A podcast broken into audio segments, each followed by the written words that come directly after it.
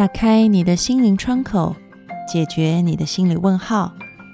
我是安安老师，我在荔枝 FM，关注心安理得，给你的生活困惑一个专业、有趣的解答。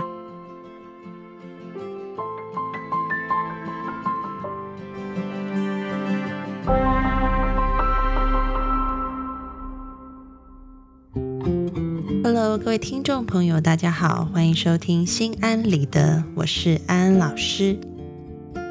可能你或者是你身边的人正在经历这样的体验，发现自己努力了很久，但却始终不能达到预期的效果，因此你们开始感到无力抵抗命运的力量。当你开始相信这种命运，便会开始觉得虚无，不再乐观，仿佛一切努力都是无益的。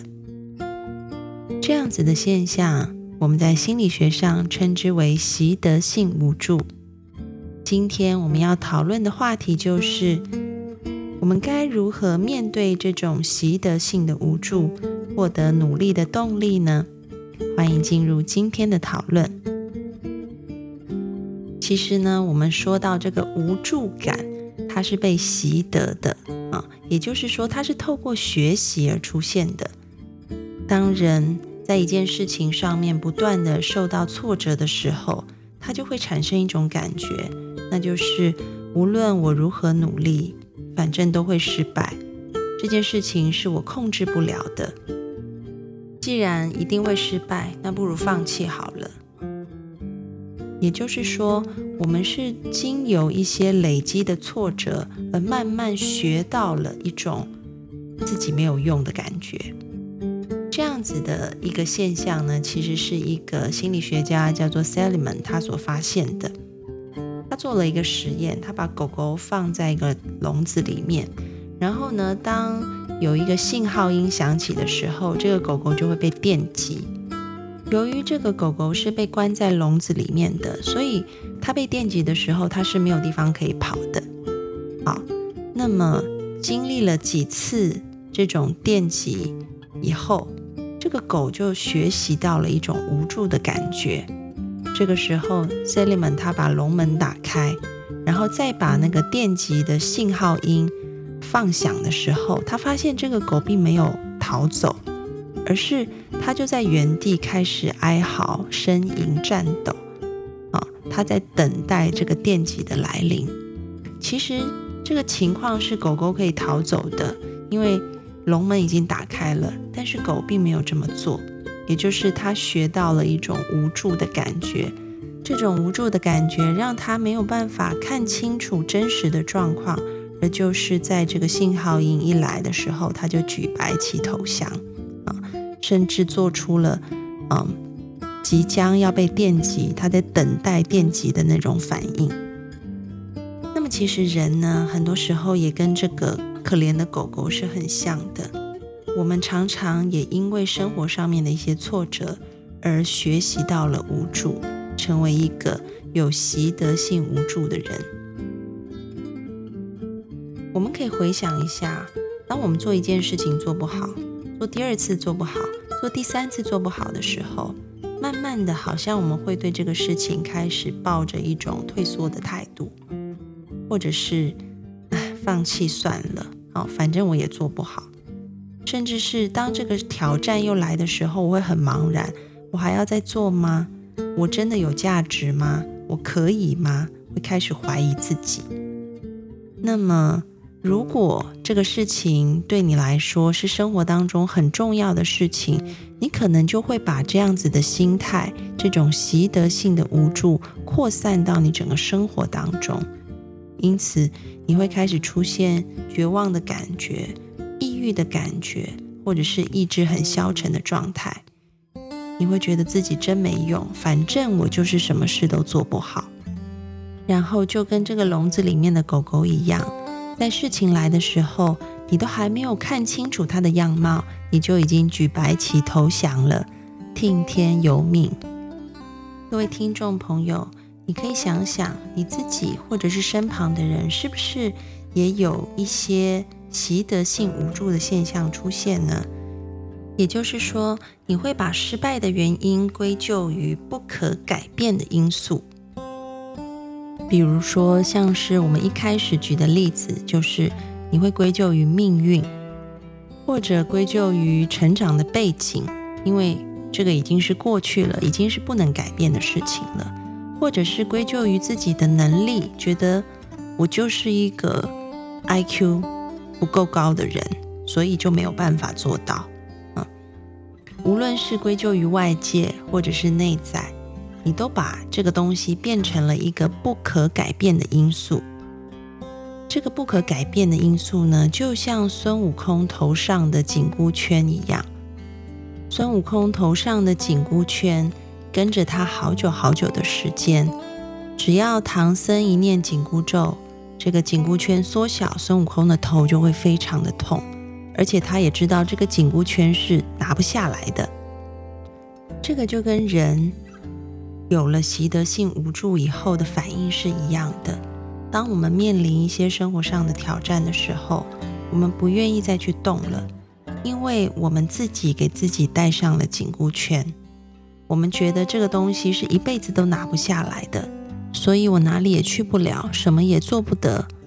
而且，就算我有心有力想做，紧箍咒一念，我也会头痛，所以最好都别动了。但是大家知道吗？在《西游记》的最后，孙悟空的紧箍圈不见了，那就是在孙悟空也成佛之后，他头上的紧箍圈就自然而然的消失了。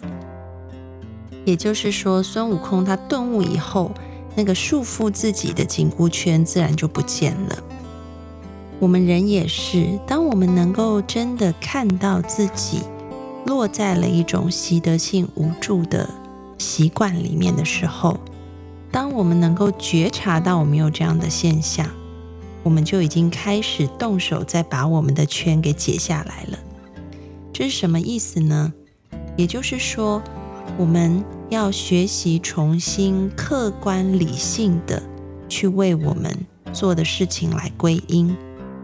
我们不再把事情归咎于不可改变的因素，而是我们用一个更全面、更客观、更理性的态度来为我们做事情的失败找到原因，还有找对方法。安安老师在这边提供一个心理学上我们常说这种归因类型的啊三个向度，给大家来做参考。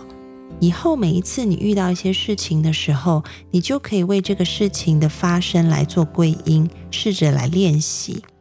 首先，第一个归因的向度是外在还是内在？也就是说，这件事情的发生是因为哪些外在的因素，比如说一些环境的因素，还有哪些是内在的因素，也就是哪些是因为你自己的关系，你可以把它列出来。第二个向度呢，讲的是它是稳定的还是能够改变的。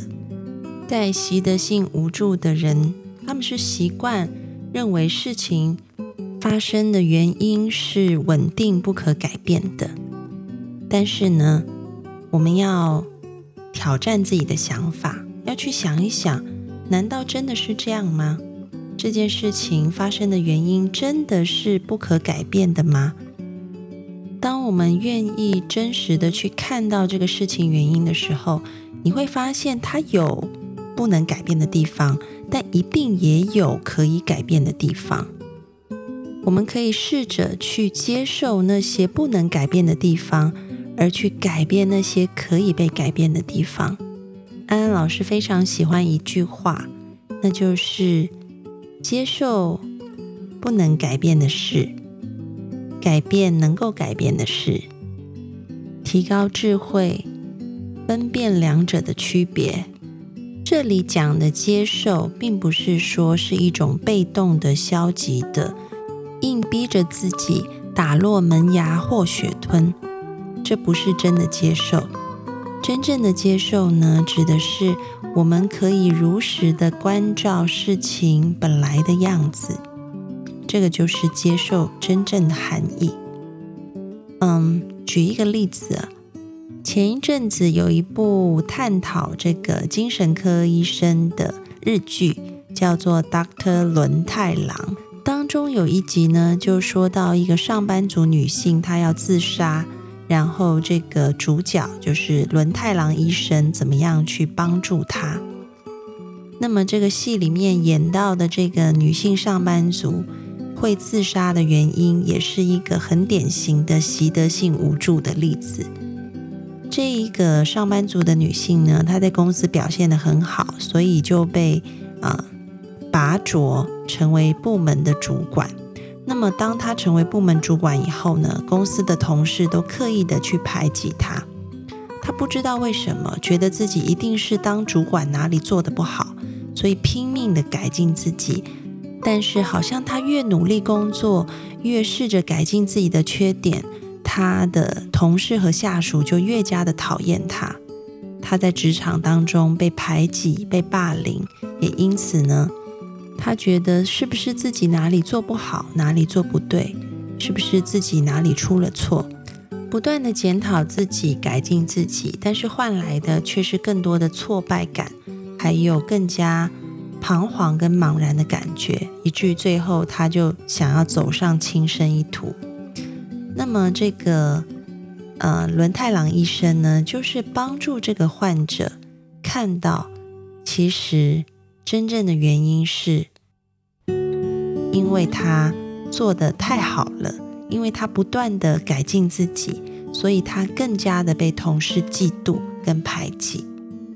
也就是我们前面说的，你是如实的看到事情真正的样子。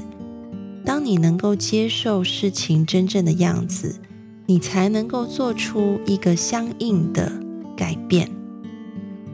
文太郎医生就告诉他：“你不用再努力的想要找出自己的错误和缺点了，因为那根本就不存在。”你今天被排挤，并不是因为你做错了什么事，而只是因为同事嫉妒你升迁的比他们快。当女主角知道事件的真相的时候，她才能够做出相应的改变。这个相应的改变，就不再是像之前一样看不清事实的真相，不断的想要检讨自己。然后再度的挫败，再把自己推入习得性无助的深渊当中。那么这个戏剧呢，就在他知道真相以后啊，这一集就完结了。但是如果我们自己再把这一个剧情延伸的话，当女主角看清了事件的真相以后，她要做的回应，也许就是开始练习，不去在乎别人的想法和看法。而更加的关注自己，爱自己，能经得起多大的诋毁，就经得住多大的赞美。所以，接纳和改变，它是一个联动的，也是帮助我们能够跳脱习得性无助一个非常重要的关键步骤。那么，有关归因的第三个构面呢？我们讲到的是这个事情发生的。原因是普遍的还是特殊的？我们常常在习得性无助的人身上会看到，他们容易做出普遍性的归因，也就是今天他在一件事情上失败了，然后他不会觉得就只有这件事情是失败的，他会把这样子的失败扩散到生活当中其他的事情里面去。比如说，今天可能他数学考试考不好，那他可能说，因为我很笨，所以数学考不好。那也因为我很笨，所以可能我国文、英文其他科也都不会好了。啊，这种就是一个特殊性的归因，还是你把它扩散成了一个普遍性的归因？所以，我们也要常常去问自己，真的是？所有的状况都是这样子的吗？还是说是我把一件事情把它发散到所有的事情上面，概化到所有的事情上面去了呢？那么以上三个归因的向度，就是帮助我们可以去检视我们自己在归因的时候是不是犯了很偏颇的毛病，帮助我们能够用一个更加客观理性的态度去看见事情真实的样子，并且做出改变。那么你就不会再被习得性无助给困扰了。所以呢，今天的安心金句就是：看见真实，着手改变，手眼并用，你就能够创造命运。各位听众朋友，你是一个听天由命，还是一个创造命运的人呢？欢迎你上心安理得的讨论区留言给我们，分享你今天听完这集节目的看法，或者是你自身的经验。安安老师在讨论区里面等你们哦。